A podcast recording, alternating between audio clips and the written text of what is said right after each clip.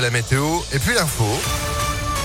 Avec Sandrine Ollier. Bonjour Sandrine. Bonjour Phil, bonjour à tous. À la une, Jean-Michel Blanquer dans la tourmente. Le ministre de l'Éducation, déjà critiqué pour sa gestion de la crise sanitaire dans les établissements scolaires, est au cœur d'une polémique. D'après Mediapart, il était en vacances à Ibiza quand il a dévoilé le nouveau protocole dans les écoles à la veille de la rentrée de janvier. Il avait annoncé ce dispositif dans la presse le dimanche, à quelques heures seulement du retour des enfants en classe. Le lendemain, le ministère confirme qu'il a travaillé à distance et que les annonces n'auraient pas eu lieu plus tôt, même s'il avait été là.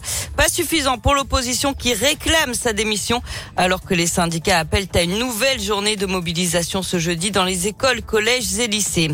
Il pourrait être responsable d'une quarantaine de cambriolages dans la région. Cinq suspects ont été interpellés vendredi matin par les gendarmes de Villefranche. Ils seraient impliqués dans une douzaine de tentatives de cambriolage dans le Beaujolais et le Val-de-Saône, au nord de Lyon. Mais d'autres faits dans la région pourraient aussi être reliés à eux, d'après le progrès. Une quarantaine en tout dans le Rhône, la Loire, l'Ain, l'Ardèche et la Saône-et-Loire. Ils ciblaient uniquement des commerces de proximité, pharmacie, tabac, boucherie. Une information judiciaire a été ouverte. Trois cinq suspects, tous considérés comme des mineurs isolés, ont été placés en détention provisoire. Les deux autres sous contrôle judiciaire. Les salariés de Loomis, toujours en grève, un mouvement débuté vendredi et suivi par 80% des employés hier. Ils réclament des hausses de salaire et une prime Covid.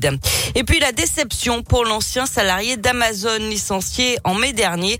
Une commission de conciliation s'est tenue hier après-midi au Prud'homme à Lyon. Jérémy Paglia a demandé sa réintégration dans l'entreprise de e-commerce basée à Saint-Priest, mais sa demande soutenue par les syndicats n'a pas été acceptée. Une audience aura donc lieu en août prochain. Au printemps dernier, Amazon lui avait annoncé son licenciement après des propos tenus en interne. Il avait notamment pointé des dysfonctionnements dans les conditions de travail.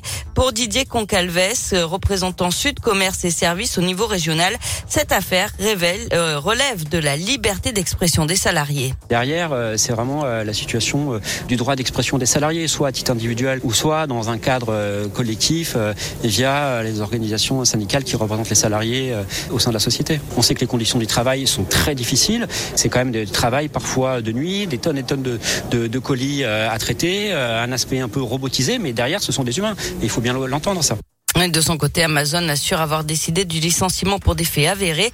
Après l'échec de la commission de conciliation hier, l'affaire est donc renvoyée devant la justice qui devra trancher d'ici cet été.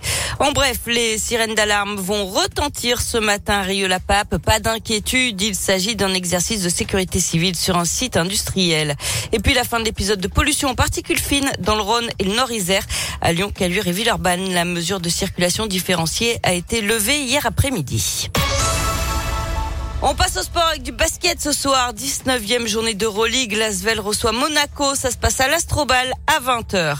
En foot, Marseille fait marche arrière et accepte finalement de rejouer le match contre Lyon qui avait été arrêté après un jet de bouteille, de bouteille sur Dimitri Payet. Enfin, en tennis, c'est déjà terminé pour la lyonnaise Caroline Garcia à l'Open d'Australie. Elle a été éliminée cette nuit par l'américaine Hailey Baptiste en 3-7. Eh ben, merci beaucoup Sandrine. L'actu à tout moment. ImpactFM.fr, l'application aussi pour retrouver l'info dans votre poche avec votre téléphone portable, votre tablette. Et puis vous êtes de retour à 7h30. À tout à l'heure. À tout à l'heure, 7h03. C'est la météo.